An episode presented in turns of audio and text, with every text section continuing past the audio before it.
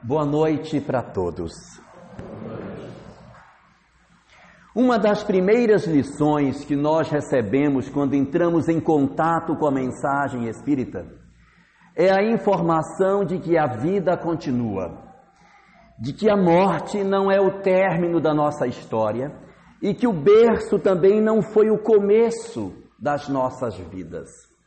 Ensina-nos a doutrina espírita que, diferente daquilo que nós costumeiramente pensamos, a vida se distende para além daquilo que a vida física representa, constituindo com isso um dos seus princípios mais básicos, a chamada imortalidade da alma, ou seja, a capacidade de nós sobrevivermos à morte do corpo.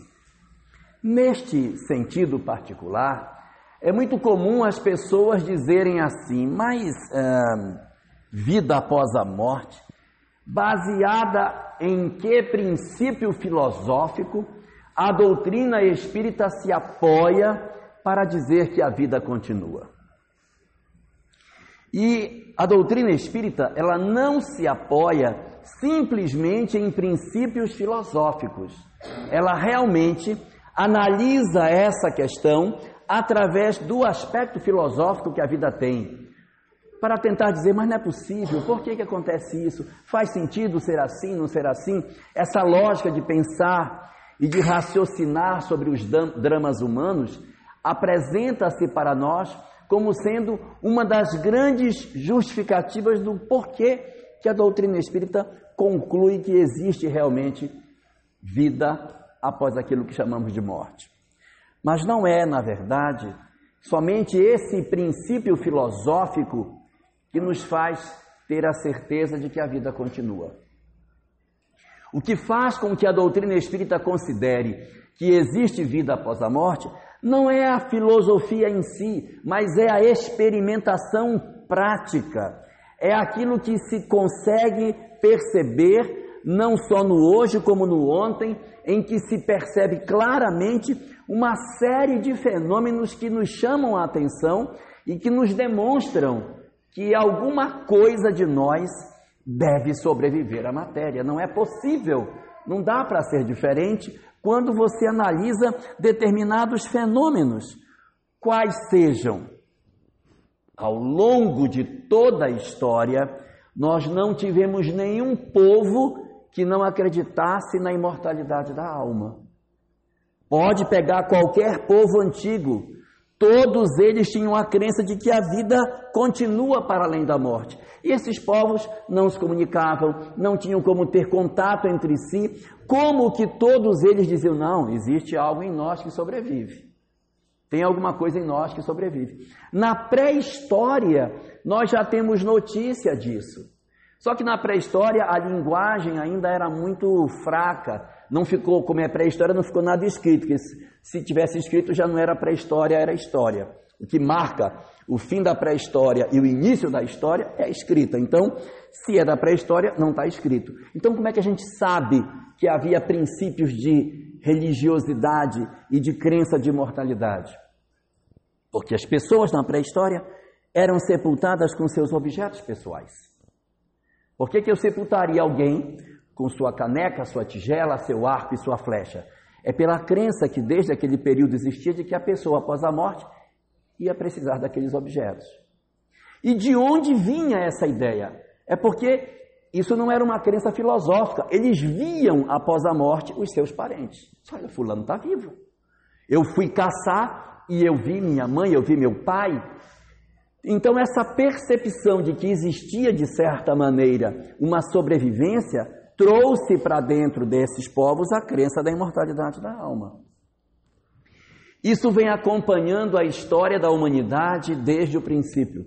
E, na verdade, quando a gente olha a história das religiões, nós vamos perceber que a história das religiões se mistura com a história da questão do espiritual. Não existe nenhuma religião que não tenha tido no seu fundamento experiências, fenômenos espirituais que justificassem o surgimento delas. Então, a doutrina espírita ela olha para esse passado e diz: só tem uma forma de explicar isso. é que isso seja verdadeiro. Só que a esses fenômenos passados, o Espiritismo juntou um conjunto de experiências presentes, ou seja, experimentações que aconteceram durante o período de constituição do, da doutrina espírita, em que, através de médiums, se tinha a oportunidade de se conversar com os espíritos. Então, essa possibilidade de você conversar com aqueles que estão conceitualmente mortos era muito interessante porque quebrava a ideia de que a imortalidade fosse apenas uma hipótese. Não. Você pegava uma pessoa que desencarnava e ela se manifestava. E ela trazia detalhes de sua vida que ninguém sabia. Esses fenômenos é que comprovavam a história de que aquilo que a história apresentava era verdadeiro. E além de comprovar aquilo que a história dizia, mostrava fenômenos novos, muito interessantes, com as várias manifestações que foram formadas ao longo da codificação kardeciana, trazendo para nós esta verdade de que de que a vida não termina no túmulo. Depois da codificação kardeciana, muitos outros fenômenos continuaram a existir. Muitos outros. Hoje, por exemplo, existem muitos fenômenos que acontecem, são chamados de fenômenos de quase morte. O que é o fenômeno de quase morte? É aquele no qual a pessoa tem uma série de sintomas que você tem a, a sensação de que ela morreu. Não, fulano está morto. E aí tenta fazer a reanimação, a, a, aplica medicamento, Choque elétrico. Não, o nome do negócio. Hã? Não, não deixa. Aplica. Adrenalina. Aplica adrenalina para tentar trazer a pessoa de volta à vida. Então é toda uma, uma tentativa de voltar a pessoa. Mas tu está morta. Quando ela volta, diz: Não, eu, eu voltei, mas eu sei o que aconteceu. Eu vi vocês na sala, eu vi quem entrou, eu vi quem saiu. E aí a quantidade de fenômenos de quase morte que estão registrados hoje, documentados, são mais uma comprovação hoje do chamado fenômeno da quase morte. Existem alguns é, cientistas que fazem o seguinte: eles colocam na parte de cima da, das mesas cirúrgicas, onde tem a iluminação, eles jogam objetos totalmente impensáveis dentro do lustre. Então, quando as pessoas dizem assim, eu vi todo mundo na sala, aí ele diz, o que é que tem dentro do lustre? Porque geralmente eles veem tudo de cima. Aí a pessoa diz, dentro tem um patinho amarelo de plástico. Muito bem. Então, realmente é verdade. Porque não dá para saber, porque é uma coisa que ninguém imagina que está jogada dentro do lustre. Essas experiências são exatamente para comprovar a existência de que existe alguma coisa além da matéria em nós. E hoje, particularmente, a doutrina espírita ela tem, não nesta casa, mas em várias casas do Brasil, um trabalho muito interessante que é o trabalho das chamadas cartas consoladoras, em que você vai até uma casa espírita e você tem um médium que recebe as mensagens dos parentes desencarnados, em que a pessoa dá notícias, informações que não tem como alguém ter aqueles dados, apelidos, circunstâncias dos acidentes, detalhes dos parentes desencarnados que ninguém sabe o nome. E essas descrições são mais algumas provas científicas da sobrevivência e da imortalidade da alma. Nós temos, dentro desse cenário das chamadas cartas consoladoras, alguns fenômenos bem interessantes em que a própria assinatura do espírito, através do médium, confere quando a carteira de identidade. Então, é impressionante a capacidade com que esses fenômenos conseguem trazer para nós a comprovação de que a vida ela vai muito além daquilo que nós imaginamos que ela seja. Allan Kardec, tratando especificamente essa questão, constituiu uma obra específica no ano de 1865 chamada O Céu e o Inferno.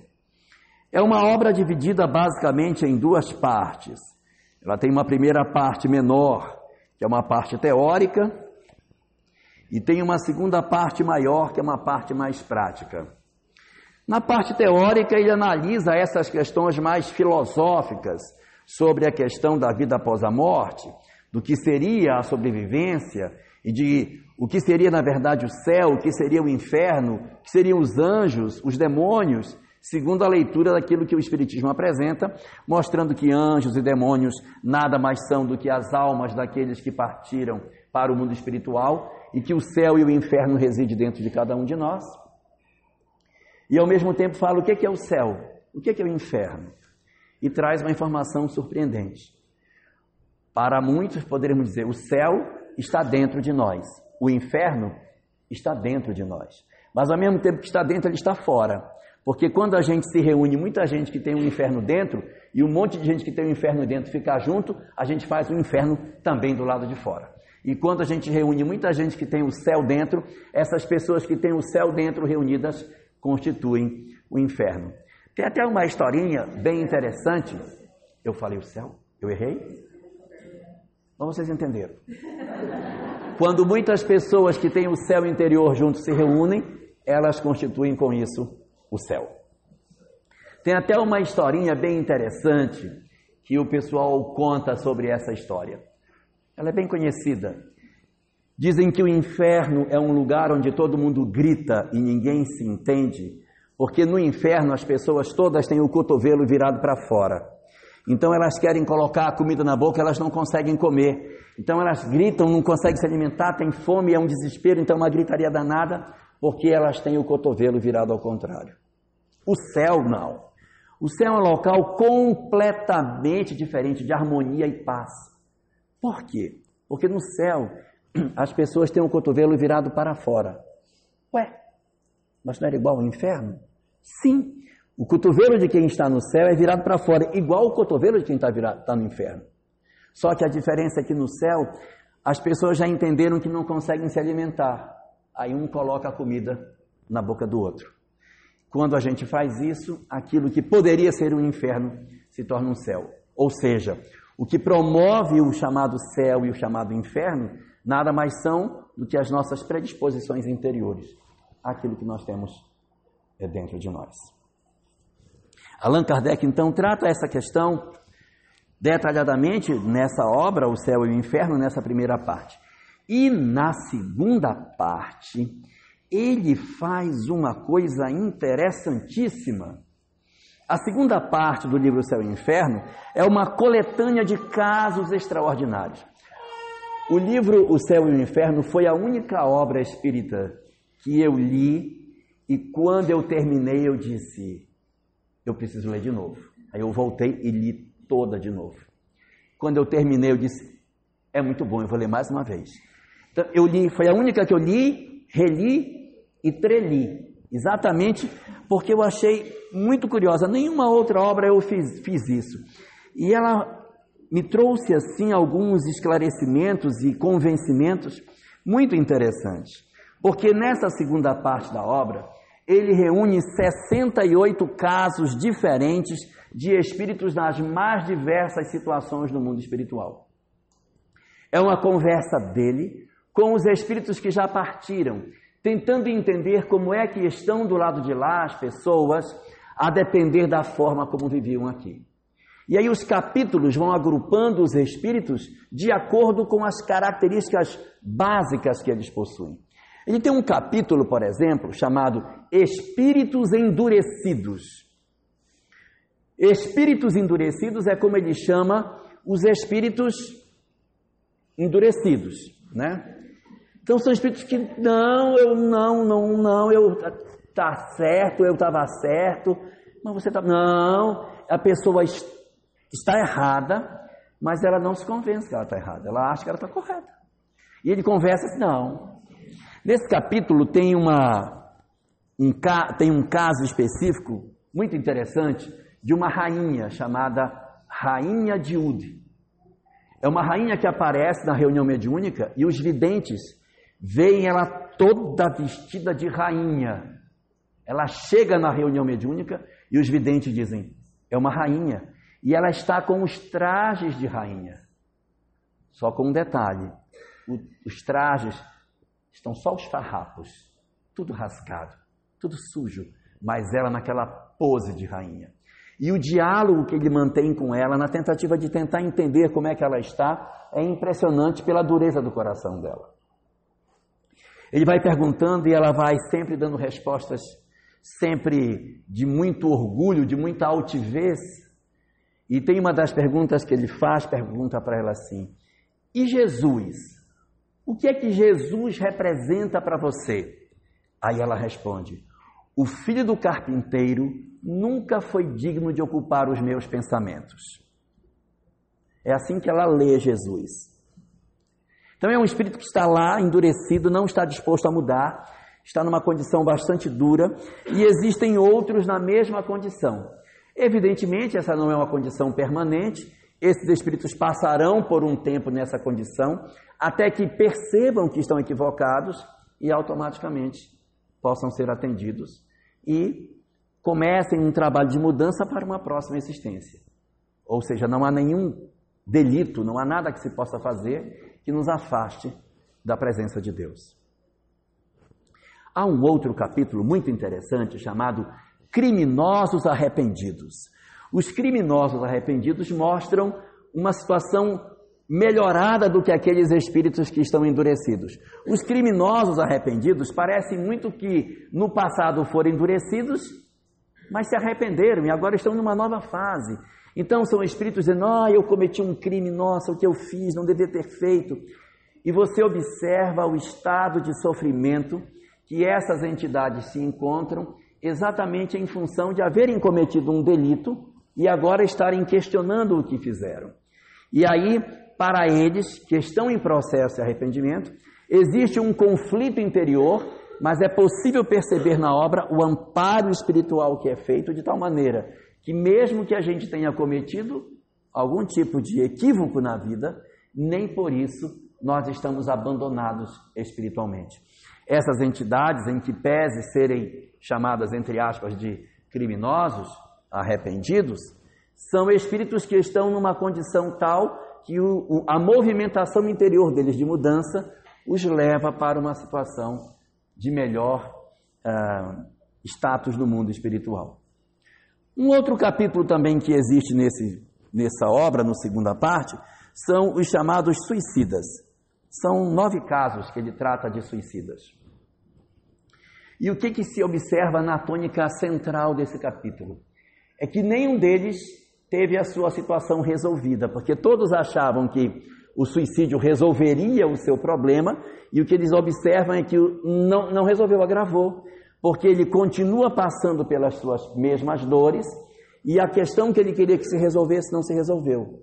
Então, ele fica em mais conflito exatamente pela decisão que ele toma. Ah, é interessante a gente observar que muitas das pessoas narradas dentro da, dos capítulos constituem casos bem diferentes. Há algumas pessoas aí citadas que decidem pelo suicídio por não suportarem mais suas dores, outros porque é, o amor os deixou, então a pessoa vai e se suicida, e alguns até por uma certa birra.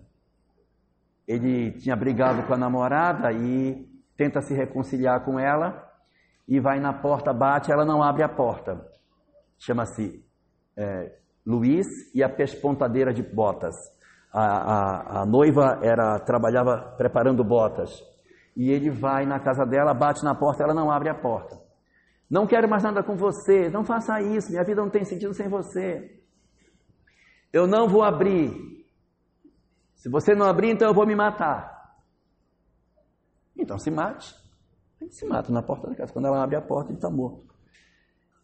Então existe casos desse tipo, existem outros casos assim mais dramáticos, como o caso de um pai que tinha um único filho e o filho é chamado para a guerra. E ele, considerando que filho de viúva não vai para a guerra, ele se mata para que o filho não vá para a guerra. Aí também é um, um caso que ele acolhe lá. Para tentar salvar o filho da guerra, ele se sacrifica.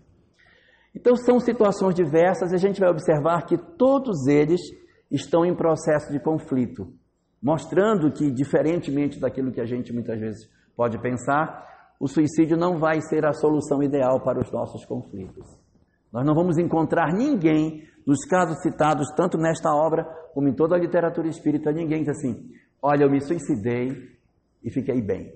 Os suicídios, eles costumam, conforme está colocado nas várias obras espíritas, trazer uma condição não razoável para o espírito após a morte. Ou seja, existe muito sofrimento associado a isso. Evidentemente, esse sofrimento ele não é um sofrimento eterno, existe caminhar em cima disso, os espíritos, a depender da condição de cada um, passam por um sofrimento maior ou menor, em função das decisões que tomam, mas independente do que eles façam, é, observa-se que não há, pela ótica da doutrina espírita, a razoabilidade para ele. Alguns estudiosos hoje do presente, quando comentam a questão do suicídio, até dizem que as pessoas, quando se suicidam, não estão querendo se matar. Elas querem matar sua dor. Mas como a sua dor está tão entranhada nela mesma, ela não consegue separar a dor dela própria. Então, como ela não consegue fazer isso, ela toma a decisão de se matar. Só que esta decisão, diz a doutrina espírita, não termina com a dor. E a gente, quando fala isso, não está falando por uma questão filosófica. A gente está falando porque a história da doutrina espírita, que tem 160 anos já, 61, é uma história repleta de casos e mais casos de pessoas que tomaram essa decisão e que depois não deveria ter feito o que fez. Então, exatamente para que a gente não passe por isso, a proposta que a gente encontra é uma proposta de revisão das nossas ideias. Até nossa mensagem de abertura, que falava sobre a melancolia, é exatamente esse sentimento de tristeza com a vida, que a gente resista a esse propósito e que a gente faça um esforço de se transformar e de buscar uma mudança interior que nos dê uma condição de felicidade mais razoável. Porque as coisas todas vão passar. E a doutrina espírita nos traz algumas informações muito curiosas ela nos diz que quando a gente vem para a Terra, quando a gente vem para viver na Terra, nós vivemos para realizar um programa de mudança da nossa história. Nós somos como se fôssemos uma planta que tem o galho torto. E o objetivo da encarnação é desentortar a peça que está torta. Só que para desentortar, você precisa fazer algumas alterações dentro da planta que na cabeça dela é dor, mas na verdade é para tentar corrigir. Então, se nós somos pessoas muito orgulhosas, a vida vai nos conduzir a experiências que vão ralar o nosso orgulho. Se somos muito vaidosos, experiências que vão ralar a nossa vaidade. Ou seja, nós vamos viver experiências que vão exatamente é, fazer a, o nosso confronto com as nossas imperfeições morais. Por isso que às vezes elas são tão dolorosas, porque elas nos convidam a viver experiências que nós não gostaríamos de viver. Então, o objetivo da existência é o nosso encontro com as nossas imperfeições morais. Se nesse encontro com as minhas imperfeições morais eu resisto e me debato e não aceito o processo de educação, aquelas experiências que seriam para que eu melhorasse, elas vão se repetir. A gente repete aquilo porque a gente não conseguiu aproveitar a experiência.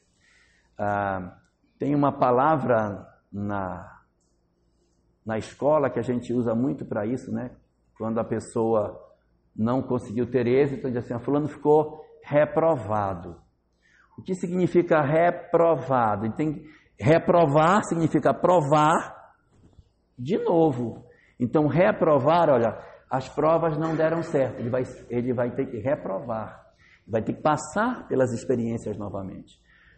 Se a gente se rebela contra as experiências e luta para não entrar pelo caminho que nos corrige, as provas vão se repetir. Daí que a proposta do Espiritismo é que a gente, diante das nossas experiências, que aparentemente nos são tão amargas, que a gente observe o que está acontecendo e procure reinterpretar as nossas experiências, que a gente considera negativas, como um grande processo de aprendizado para os nossos corações. Se nós fizermos isso, nós nos desentortamos e essas provas elas não precisam voltar.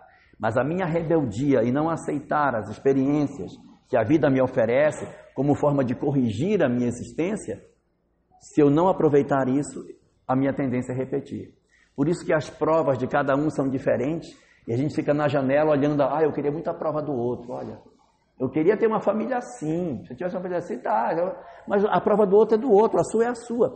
A sua experiência, ela foi moldada como fosse uma roupa costurada para você, porque ela tem as experiências que você precisa para se resolver intimamente. A do outro é outra. Então, como diz aquela música tão profunda, né? Cada um no seu quadrado. Né? Cada um no seu quadrado. E as minhas provas são as minhas provas, e as provas dos outros são as provas dos outros. E cada um vai aprendendo com as suas experiências. Se rebelar contra isso, tentar sair antes da hora, é chamar as experiências novamente para que tudo se repita. Então é ficar marcando passos. Se a gente realmente quer avançar, a grande proposta é a gente procurar ajuda, procurar um médico, procurar um psicólogo, procurar uma fé, se apoiar nas coisas, reagir contra o processo depressivo, que é uma fonte que nos perturba, que nos conduz a esses estados de angústia, lutar contra isso através de ajuda profissional para que a gente possa se reequilibrar. Hoje nós temos uma série de ferramentas e de recursos na sociedade que nos ajudam a não enveredar por esse caminho que às vezes é tão amargo. É? Então, assim, a proposta que o Espiritismo nos dá é que, independente da circunstância que a gente esteja, o suicídio nunca será a boa solução. Nunca será. Então, além desse capítulo sobre a questão dos suicidas, ele também tem um capítulo muito curioso chamado Espíritos em Condições Medianas. Espíritos em condições medianas são, são seis casos que ele tem sobre isso, e são espíritos que desencarnaram e que eles não estão nem felizes, nem infelizes. Eles, eles estão. Estão. É, estão assim. Não, não estão em sofrimento, mas também não estão maravilhosos. Estão mais ou menos. E aí eu fui tentar ver, puxa, mas o que, é que acontece? Aí fui lendo esses casos, tentando mapear, encontrar o que, que eles tinham que eu pudesse. Ah, então essa é a característica desses espíritos. Eu descobri. Vou passar para vocês, para encurtar o caminho, né? De repente, se quiser ficar em condições medianas, lá vai. Quem são eles? No perfil deles, a tônica é: são pessoas das quais não se tem nada que reclamar. Ninguém tem nada o que reclamar deles são cumpridores do seu dever, cumprem com as suas obrigações e possuem um traço de melancolia. Então, esse é o perfil das almas em condições medianas. Aquela pessoa diz: Não, eu faço tudo certo, a minha casa é sempre arrumada, eu não falo a vida de ninguém, eu não me preocupo com, com essas coisas, eu cuido da minha vida. Espírito é condição mediana. Ruim não vai ficar, mas também bem, bem, bem também não fica, fica mais ou menos. Mas tá bom.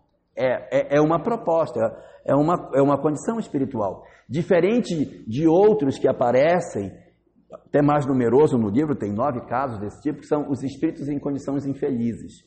Que são espíritos em sofrimento, ah, meu Deus, ai, e se arrependendo, e se arrependem, reclamam, nossa, como dói, que tristeza, não devia ter feito, ai.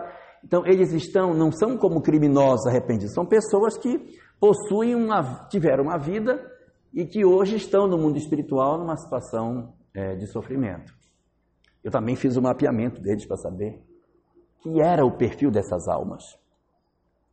E eu descobri que essas almas elas têm uma característica, ou melhor, elas têm três. Primeira característica que faz, elas têm muita ligação com o apego. São apegados à riqueza, apegados ao corpo, apegados a alguma coisa. Espíritos muito apegados tem, tem a possibilidade de ficar nessa condição. Sofre porque não quer deixar. Né? Às vezes a pessoa é muito apegada aos bens materiais, aí tem dificuldade para deixar. Né? Passou a vida inteira cultivando, cultivando cacau, andava no cacauzal, no ca, cacual? Cultivava banana, andava no bananal, né? Andava no bananal ali, aquela coisa linda. De repente desencarna, o cara vai ficar lá assombrando o bananal. É normal, é esperado que isso aconteça, exatamente porque a gente fica apegado. Então, uma das características, apego. Segunda característica que eles têm, Dois, vícios. Espíritos muito dados a vícios, se entregavam aos vícios. Você observa dentro da literatura, dos casos contados, que o vício é uma tônica deles. Não só vícios materiais, como vícios morais também. Espíritos que têm muitas imperfeições morais, muitos vícios. Aí tem uns que bebem, naquela época não tinha droga, mas se tivesse hoje ia aparecer. Então são espíritos que têm a tendência para esse tipo de comportamento. E a terceira característica, além de ser espíritos apegados e serem espíritos cheios de vícios, são espíritos impulsivos. Não consegue interessar, não, não vou fazer isso. Não, deu vontade, faz. Quis fazer, fiz.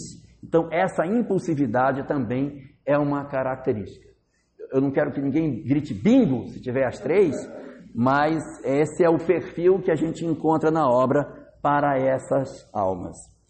E há um capítulo particularmente muito bonito, que é o último de todos, o primeiro de todos eles, que chamam-se Espíritos Felizes. Nesse capítulo se encontra a maior parte dos casos.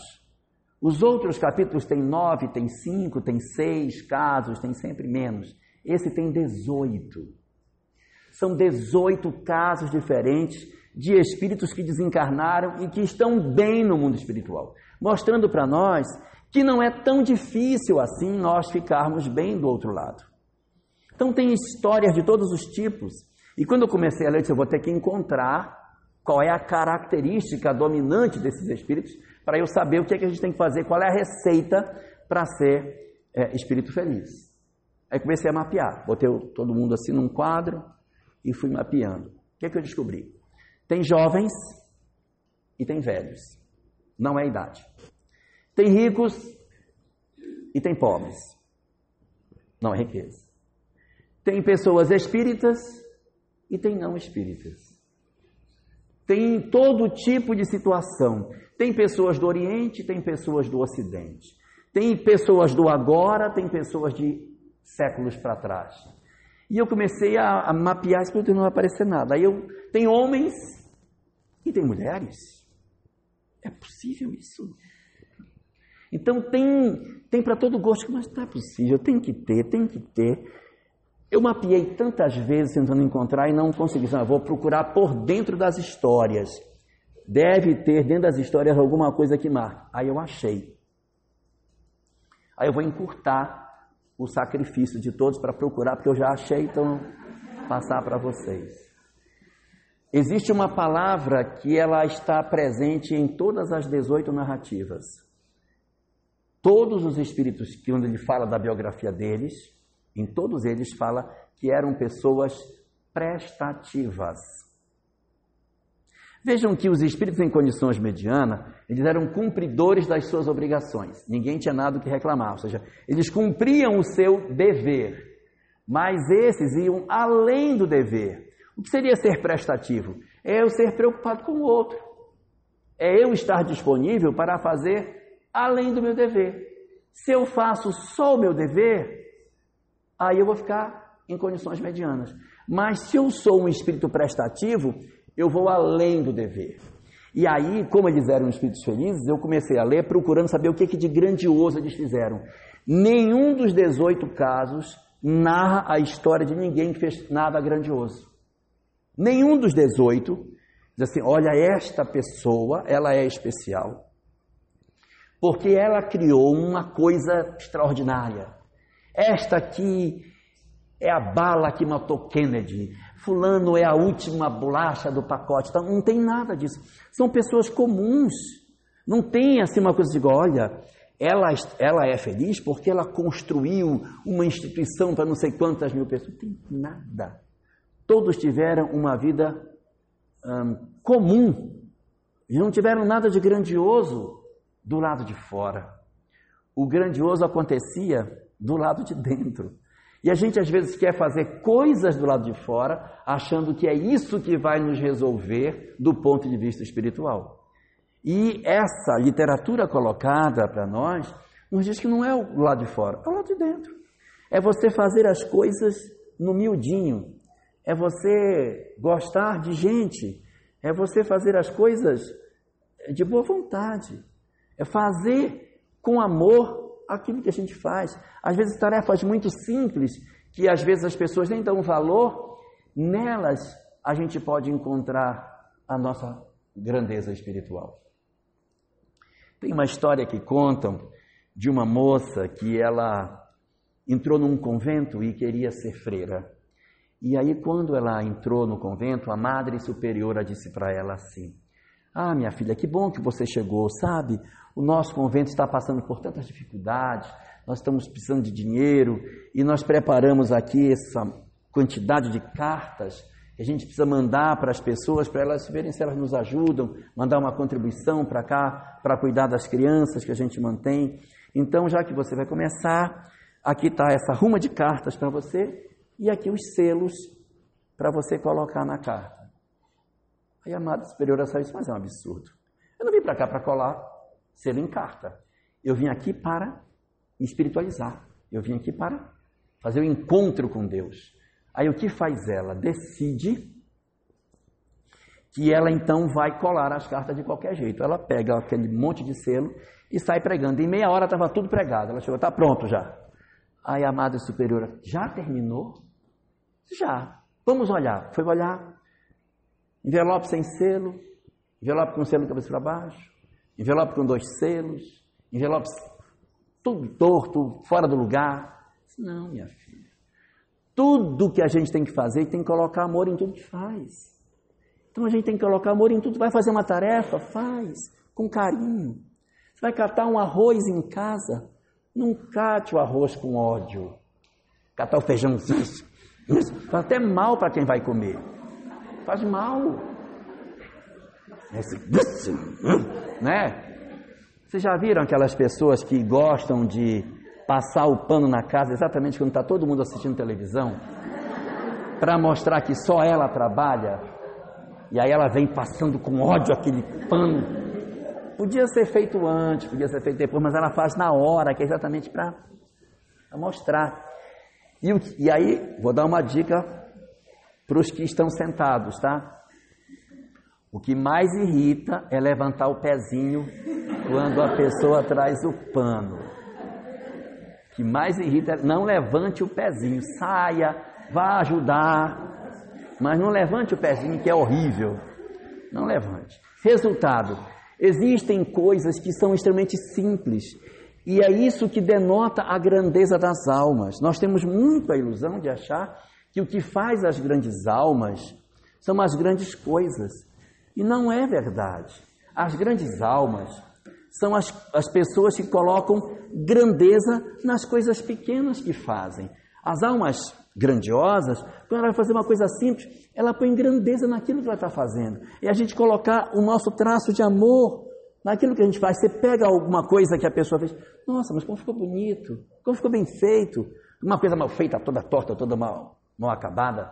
E quando você olha um trabalho que a gente sabe que foi colocado o amor, ali a gente se colocou naquele trabalho. E aí é a importância das coisas bem arrumadas que vão dar para nós a condição de satisfação. Agora, se você passa a vida inteira fazendo tudo pela metade, tudo pela metade, o que foi que você se doou? O que foi que você fez de bom? Qual foi a grande contribuição que você trouxe para a humanidade? Então, na verdade, o contributo que a gente pode fazer é contribuir para dentro de nós e no entorno de nós. Existem pessoas que realmente têm, além dessas tarefas pequenas, as tarefas grandes, as tarefas sociais, mas todos nós temos a tarefa que aparentemente é pequena, que é a tarefa interna, que é eu comigo e eu com a minha família. Acha a mensagem de abertura, por favor. Eu comigo e eu com os outros. E alguns de nós temos, além desse miudinho, a relação do eu com o mundo mais lá fora, uma tarefa social maior. Mas isso não significa dizer que só esses que têm a tarefa lá fora social são, na verdade, as pessoas que têm uma grandiosidade relevante dentro da vida. Capítulo 5, 25.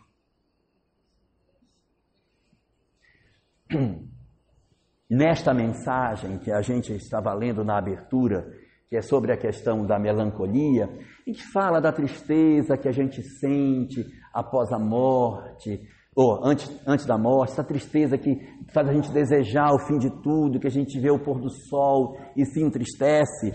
Essas coisas, tem uma parte dela em que comenta quais são as nossas questões, o que é que a gente tem para fazer na terra, quais são as obrigações que Deus nos, nos delegou para que a gente faça no nosso ambiente quando estamos vivendo entre os homens. E quando ele nos fala sobre esse degredo, ele diz assim: Lembrai-vos de que, durante o vosso degredo, tendes de desempenhar uma missão de que não suspeitais. Qual é a missão que a gente nem suspeita? A missão é: quer dedicando-vos à vossa família, quer cumprindo as diversas obrigações que Deus vos confiou. Então a família, ela é um fator fundamental. Muitos de nós renascemos não para exercer grandes tarefas do lado de fora, mas aquela tarefa aparentemente miudinha está a nossa tarefa de libertação espiritual. E aí, quando a gente se debruça sobre esses vários casos, a gente vê tantos coloridos diferentes, tantas realidades de tantas coisas, mas o mais importante de todas essas questões, na síntese de tudo isso que essas obras todas nos trazem, é a certeza de que a vida continua. Não somente os criminosos arrependidos, não somente os espíritos endurecidos, não somente os suicidas, os espíritos em condições medianas, os sofredores e os espíritos felizes, assim conceituados, sobrevivem, mas também estão vivos os nossos amores, aqueles a quem amamos e que partiram antes de nós. A morte jamais terá o poder de separar os corações que se amam. Aqueles que nós amamos e que partiram antes de nós acompanham as nossas histórias, estão presentes nas nossas vidas muito mais do que a gente supõe. E eles passarão, quando transpõem a fronteira da morte, a ser como se fossem anjos guardiães a cuidar de nós, a nos envolver, a estar conosco. E às vezes nos indagamos, meu Deus, por que partiu tão cedo? Por que não ficou até o final comigo? Esses espíritos muitas vezes renascem com o objetivo de unir certas pessoas, juntar certos indivíduos, de realizar a tarefa de junção de almas. E uma vez que isso está realizado, então eles se desprendem. A tarefa deles era exatamente promover a integração de outras almas. Quando isso é alcançado, muitos desses espíritos então retornam ao mundo espiritual, porque a tarefa que tinham para desempenhar não era especificamente eles, era com os outros. Por isso que vão tão cedo, se desprendem, às vezes de maneira tão inesperada que a gente vê como se fosse um pássaro que fugiu das nossas mãos. Então, essas experiências acabam sendo muito dolorosas. Os próprios espíritos que são imortais dizem que na Terra o mais difícil de todos os dramas humanos é a perda dos entes queridos. Mesmo os espíritos que sabem que a vida continua, dizem que de todas as provas que a vida pode conceder a cada um de nós, a perda de um familiar é a mais difícil de todas as provas que nós passamos, podemos passar na existência. Então, nessa dinâmica toda, eu queria lembrar aqui, só para a gente terminar, uma história que é bastante antiga. Dá tempo, Claire? Vou contar. É uma parábola.